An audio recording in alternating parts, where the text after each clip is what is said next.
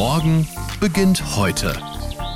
Der Umwelt- und Verbraucher-Podcast. Das Moor bei Nacht. Nebel wabert über die feuchte Erdoberfläche und der Mond scheint zwischen den Bäumen hindurch. Ein düsteres Szenario, das gerne in Krimis verwendet wird. Ja, früher haben die Menschen das Moor tatsächlich sehr gefürchtet. Sie hatten Angst, dass sich dort böse Geister befinden oder dass sie im Moor stecken bleiben und versinken. Heute sind wir da schlauer und schätzen die heimischen Moorlandschaften mit ihren einzigartigen Ökosystemen.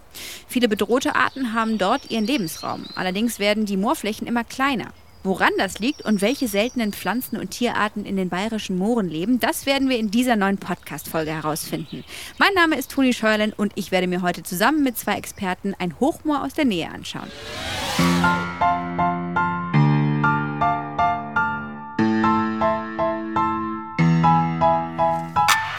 Nur 5% der Moorfläche Deutschlands ist noch erhalten, oft stark beeinträchtigt durch Entwässerung, Nährstoffeinträge und land- und forstwirtschaftliche Nutzung. Früher haben die heimischen Moorlandschaften mit 1,5 Millionen Hektar eine Fläche bedeckt, die fast so groß ist wie der gesamte Regierungsbezirk Oberbayern. Ein großer Teil der Moore ist also schon verschwunden. Es gibt aber noch welche und dort leben zahlreiche seltene Tier- und Pflanzenarten. Und genau die wollen wir uns heute mal genauer anschauen. Ich habe dazu zwei Experten an meiner Seite, die uns spannende Fakten über das Thema Moore und was sich darin verbirgt verraten können. So, und ich stehe jetzt hier mitten im Schutzgebiet Schnellenzipf im Landkreis Freyung-Grafenau in Niederbayern. Und hier ist auch schon direkt die Beobachtungshütte des Landesbundes für Vogelschutz. Und ähm, genau hier treffe ich auch Sarah Pinter. Sie ist Expertin für Moore und Auen bei der Regierung von Niederbayern und den Landschaftsökologen und Säugetierexperten David Stille. So, mal klopfen. Hallo. Hallo. Hallo. Leise sein. Ja, ganz leise. Wir haben großes Glück und wir hören hier den Wachtelkönig. Auf Lateinisch heißt er Krex Krex. Und wenn wir ihn hier so rufen hören, dann wissen wir auch warum. Es klingt so, wie wenn man mit einem Nagel über einen Kamm fährt. Der Wachtelkönig ist ein Bodenbrüter und ist bei uns sehr selten geworden, weil er mit der modernen Landwirtschaft schlecht zurechtkommt. Und hier hören wir das Männchen, was auf den alten Grenzwegen an der tschechischen-bayerischen Grenze hin und her läuft und seinen Ruf lauten lässt. Du hast es gerade schon angesprochen. Wir befinden uns hier im Schnellenzipf. Das ist ein Moorkomplex im äußersten Osten Bayerns, direkt an der Grenze zu Tschechien. Und jetzt gerade sitzen wir hier in einer Beobachtungshütte. Man kann es sich ein bisschen so vorstellen wie Kino in der Natur. Also hier ist ein großer Schlitz in der Holzhütte, wo man mitten aufs Moor gucken kann. Das ist wirklich ein traumhafter Blick. Was ist denn das Besondere hier? Ja, der Schnellenzipf ist nicht nur ein besonders hübsches Moor, sondern wir haben hier auch eines der ganz seltenen Moorgebiete in Niederbayern, wo wir noch fast die Vollausstattung an Tieren und Pflanzen zu sehen bekommen, die in einem Hochmoor vorkommen. Neben unserem Wachtelkönig von gerade eben sind es auch andere seltene Vögel und wir haben hier auch eine sehr artenreiche Kleinsäugerfauna und eines der seltensten Säugetiere in Mitteleuropa. Und deswegen gehen wir jetzt auf die Fläche und schauen uns das mal an. Also das, was man hier so sieht, das kann man sich auch so allgemein unter Moor vorstellen. Eine Gen sumpfige, flache Landschaft und ganz viele Birken zwischendrin, wenn ich das richtig sehe. Also es gibt sehr unterschiedliche Moore. Wo wir jetzt drauf schauen, das ist so der Hochmoorkern vom schnellen Zipf. Das werden wir dann auch noch genauer sehen, wenn wir näher da sind. Und das ist jetzt von Birken bestanden, genau. Jetzt wird es hier schon richtig matschig. Man sinkt ordentlich ein und das Wasser steht auch ganz schön hoch. Ja, wir laufen jetzt hier über einen ehemaligen Entwässerungsgraben. Die wurden angelegt, um diese Fläche hier auch wirtschaftlich nutzbar zu machen. Einerseits, um sie aufzuforsten mit Fichten und andererseits, um hier intensiv Grünland oder Grünland daraus machen zu können. Diesen Damm, über den wir jetzt gegangen sind, den hat der Landesbund für Vogelschutz, nachdem er die Fläche angekauft hatte, hier in diese Entwässerungsgräben eingebaut, um den Wasserabfluss aus der Fläche aufzuhalten. Wir stapfen hier jetzt auch durch ziemlich hohes Gras. Ist das irgendwas Besonderes? Wir haben hier Pfeifengras. Mhm. Pfeifengraswiesen sind auch extensiv Lebensräume und Heimat für viele seltene Tiere und Pflanzen. Und wir haben hier diese Pfeifengraswiesen punktuell ausgeprägt, auch in diesem Biotopkomplex des Schnellenzipfs. Ah, hier haben wir übrigens in Blüte die Rosmarinheide. Das sind ganz kleine rosane Blüten und das ist wirklich was Besonderes. Weil die Rosmarinheide eine sehr seltene Pflanze ist, die sehr stark angepasst ist an diese Hochmoorlebensräume. Und eine von mehreren Erikazien, also sogenannten Heidekrautgewächsen, die sich auch durch eine Symbiose mit verschiedenen Pilzen an diesen sehr nährstoffarmen Lebensraum angepasst hat. Es ist nämlich so, dass das Moor, insbesondere das Hochmoor, fast keine Nährstoffe im Boden vorhält und normale Pflanzenarten, wie wir sie jetzt aus Feldwald und Wiese kennen, da nicht so einfach wachsen können. Und diese Erikazeen haben sich da was Besonderes ausgedacht. Die haben nämlich eine Symbiose mit sogenannten Mykorrhiza-Pilzen an den Wurzeln. Mhm. Wenn wir die jetzt ein bisschen ausgraben, dann können wir uns das auch mal anschauen. Ja, ja. Und zwar, Sarah.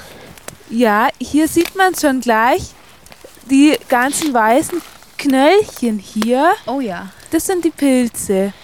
Die sind in Symbiose mit diesem Heidekrautgewächs, aber auch mit anderen und helfen eben an die Nährstoffe zu kommen. Das schafft die Pflanze nämlich sonst alleine nicht. Und im Gegenzug werden sie mitversorgt von der Rosmarinheide. Ist also quasi ein Deal zwischen den beiden. Guter Deal, genau. Die tauschen sozusagen Zucker gegen Phosphor im Endeffekt. Ihr hattet ja versprochen, dass hier auch ein äußerst seltenes Säugetier vorkommt. Ja, und zwar handelt es sich um die Waldbirkenmaus. Die Waldbirkenmaus ist mein besonderes Steckenpferd. Und wir stehen hier genau an der Stelle, wo wir sie 2016 das erste Mal wieder nachgewiesen haben auf dem schnellen Zipf. Aber wir werden sie wahrscheinlich nicht zu Gesicht bekommen, oder? Leider nicht, aber ich habe dir zumindest mein Foto mitgebracht. Oh, hallo. Die ist ja süß. Und woran unterscheidet die sich jetzt von einer klassischen Maus? Naja, die Birkenmaus ist eines unserer kleinsten Säugetiere. Die bringt maximal 10 Gramm auf die Waage und sie hat diesen schwarzen Aalstrich hinten auf dem Rücken. Mhm. Und das in Kombination mit diesem mehr als körperlangen Schwanz mhm. macht sie bei uns in Bayern absolut einzigartig. Jetzt ist hier eine Schnellstraße im Hintergrund, die hört man auch ein bisschen. Die stört jetzt die Maus nicht oder ist sie deswegen nicht hier? also äh, die Maus ist nicht sonderlich störungsempfindlich im Gegensatz zu anderen Arten. Aber was sie so besonders selten macht, ist, dass sie sehr stark angepasst ist an so schneereiche, winterkalte Gebiete, wie wir hier heute auch schon erlebt haben. Selbst im Mai kann es hier noch gruselig kalt sein. Und äh, bei uns ist die ein sogenanntes Eiszeitrelikt. Also während der letzten Eiszeit war die eigentlich flächendeckend verbreitet bis runter nach Portugal. Und als die Gletscher sich dann zurückgezogen haben und Tundra und Tiger hier bei uns in Bayern ausgestorben sind, hat sie sich nur noch in diesen sehr kalten Gebieten gehalten. Deswegen haben wir jetzt nur noch Vorkommen hier im inneren Bayerischen Wald und im Oberallgäu.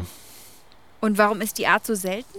Die Birkenmaus ist sehr stark angepasst an feuchte Gebiete, wie zum Beispiel Moore. Und diese Feuchtgebiete haben wir uns in Bayern stark abgenommen in den letzten 60 Jahren. Und dadurch, dass die Birkenmaus nicht so besonders konkurrenzstark ist gegenüber anderen Flachlandarten, wie jetzt Waldmäusen oder Feldmäusen, wie man sie auch aus dem Garten kennt, ist die Birkenmaus da sehr unter Druck geraten. Kann ich jetzt irgendwas tun? Können wir irgendwas tun, damit sich die Birkenmaus wieder ein bisschen wohler fühlt? Also, wo sich grundsätzlich jeder super engagieren kann und was auch total wertvoll ist, ist bei den Naturschutzverbänden, wie zum Beispiel Bund Naturschutz oder Landesbund für Vogelschutz. Die sind auch hier ganz maßgeblich daran beteiligt, dass das hier noch so toll ausschaut, wie es eben ausschaut. Unsere Moore sind einfach größtenteils so beeinträchtigt, dass sie sich nicht von selber in dem Zustand halten, wie man ihn als Naturschützer gern hätte, sondern sind auf die pflegende Hand angewiesen durch den Menschen. Und äh, bei der Birkenmaus haben wir ja das Glück, dass sie sich in den letzten Jahren zu so einer Art Flaggschiffart für diese bayerisch-tschechischen Grenzmoore entwickelt hat. Und durch ihr possierliches Aussehen ist sie da auch recht öffentlichkeitswirksam tätig geworden. Also wir haben hier auch viel äh, Begeisterung bei der lokalen Bevölkerung wecken können und arbeiten hier an Maßnahmenkonzepten, dass wir die Birkenmaus auch gezielt fördern können auf diesen Flächen. Eine Besonderheit von der Birkenmaus ist, dass obwohl diese Tiere so winzig sind und vielleicht 10 cm lang, die gigantische Reviere haben können. Also männliche Birkenmäuse können Reviere haben, die über 8 Hektar groß sind, was eigentlich unvorstellbar groß ist. Und dadurch, dass sie noch in diesen kleinen, sehr, sehr isolierten Moorflächen vorkommen, sind diese Populationen sehr stark davon bedroht, dass sie genetisch verarmen. Und was wir jetzt machen, ist, wir probieren diese isolierten Teilpopulationen der Birkenmaus wieder zu vernetzen, indem wir Biotopkorridore schaffen. Und dabei hilft uns maßgeblich der Bund Naturschutz und der Landesbund für Vogelschutz. Wir laufen noch mal ein Stückchen, oder? Ja. Jetzt haben wir schon über seltene Tierarten gesprochen. Wie sieht es denn hier mit Pflanzen aus? Gibt es hier seltene, außer eben die, die wir gerade gesehen haben? Ähm, ja, einen Begleiter hatten wir jetzt ständig, das Wollgras. Das scheidige Wollgras, das sieht man auch ganz toll, wenn man so gegen das Licht schaut. Das schaut aus wie so kleine Wollknäuel in der Luft. Ach so. Wir können auch noch mal kurz hingehen. Hier zum Beispiel das ist ganz, Ach. ganz typisch für Moore. Das mag es auch gern sauer und kommt mit wenigen Nährstoffen klar. Ähm, das kann man sich vorstellen, einfach wie ein langer grüner Stiel und oben Es ist so ein feuchter Puschel. Er ist jetzt feucht, weil es geregnet hat. Wenn es so. trocken ist, sieht das wirklich aus wie ein kleines Wollknäuel. Hier kann man es gut erkennen. Oft, wenn man Niedermoorwiesen hat, vor allem, dann beherrscht es wirklich das ganze Bild, dass man überall diese weißen Puschel sieht. Also da lohnt es sich echt, die Augen danach aufzuhalten. Was gibt es denn hier noch so für besondere Pflanzenarten? Hier zum Beispiel, da glitzert er schon, der rundblättrige Sonnentau. Der ist was ganz Eigenes und zwar ist er eine fleischfressende Pflanze. Das ist auch eine Anpassung ans Moor. So kommt er an seine Nährstoffe. Der hat an der Seite kleine Fangarme, die sieht man auch. Da hat der kleine Wassertröpfchen mit Zucker, mit denen er die Insekten anlockt. Ach nee. Und sobald die erst festkleben, werden sie langsam verdaut und so ernährt sich diese Pflanze. Oh. Das ist jetzt nicht unbedingt eine sympathische Eigenschaft, aber wahrscheinlich auch sehr wichtig hier für das Moor. Genau, für den Sonnentau ist das überlebenswichtig. Und dann blüht es hier auch schon ein bisschen. Was ist das hier? Ah, hier haben wir noch die Rauschbeere, auch ganz typisch für Moore. Das ist auch eine Erikaceae, wie die Rosmarinheide, die wir vorher gesehen haben. Rauschbeere. Ist es das, was ich denke, dass es ist? Wird man davon berauscht, wenn man es isst? Das ist umstritten, ob das so ist. Es gibt Stimmen, die das behaupten. Die Frage ist auch immer, für welche Mengen das gilt. Grundsätzlich würde ich davon nur wenige genießen, wenn überhaupt. Schau mal, hier sind übrigens Moosbeeren noch von letztem Jahr. Ja, Die sehen aus wie kleine Cranberries und eigentlich kann man auch sagen, das ist die bayerische Cranberry. Die sind auch sehr lecker, aber leider sind davon immer nur so wenige an diesen kärglichen Pflänzchen, dass es sich fast nicht lohnt, daraus Marmelade zu machen. Das ist wirklich nicht mehr viel, aber kann man die jetzt so essen? Die kannst du so essen, ja. Die sind ein bisschen sauer, aber nicht giftig. Darf ich? Hier ist auch kein Fuchs, der. Also Füchse gibt es ja überall. Da gibt es in der Stadt mittlerweile mehr als hier auf dem Land. Das heißt, soll ich es jetzt essen? Du sollst sie essen. Die ist wirklich sauer. Und jetzt weiß ich natürlich nicht, ob sie wirklich so schmeckt. Oder? Mm, ja, die schmeckt schon so. Aber wie eine Cranberry, wenn du die im Supermarkt Stimmt, kaufst, ja. würde man auch normalerweise kochen, bevor man sie isst. ja Aber erfrischend zumindest. Hätte man jetzt bei so einem Moor auch nicht unbedingt erwartet. Also hier, wir laufen jetzt hier gerade durch das Torfmoos und hört es auch schon quatschen nach dem Regen. Und das Torfmoos ist das, was hier der Haupttorfbildner ist.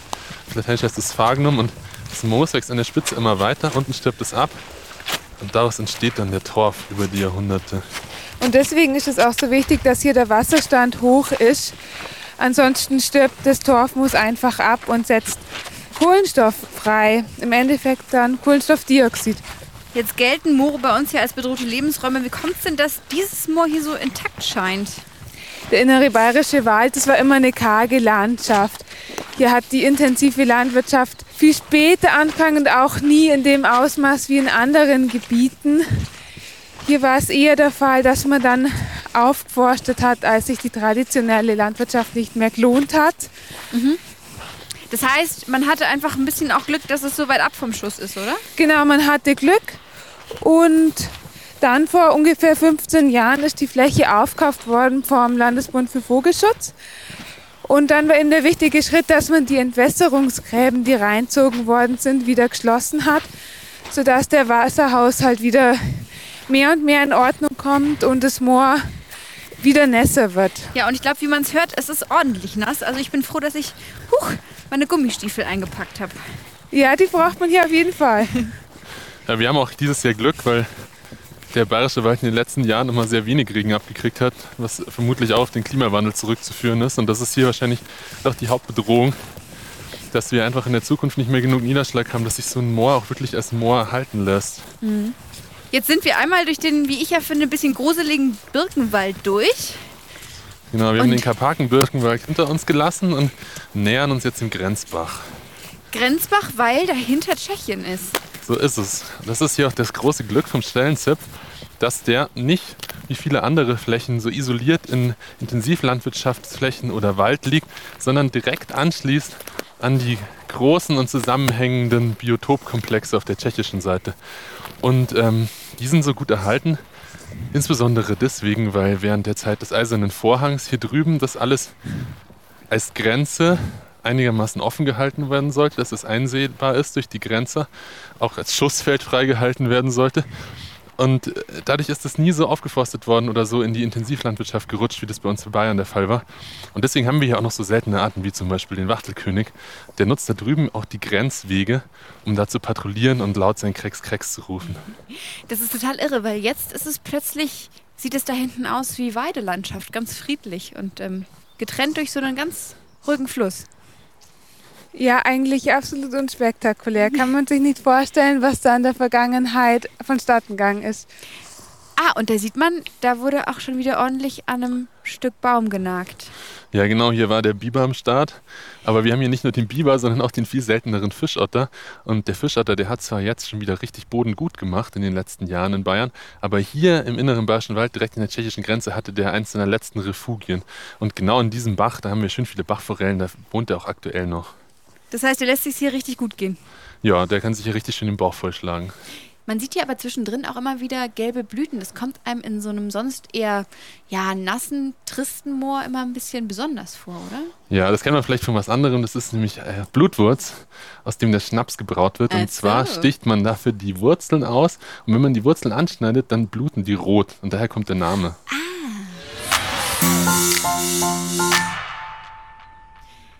Jetzt sind wir ja hier im wunderschönen Hochmoor Schnellenzipf. Ähm, Wenn es ein Hochmoor gibt, gibt es dementsprechend auch ein Niedermoor.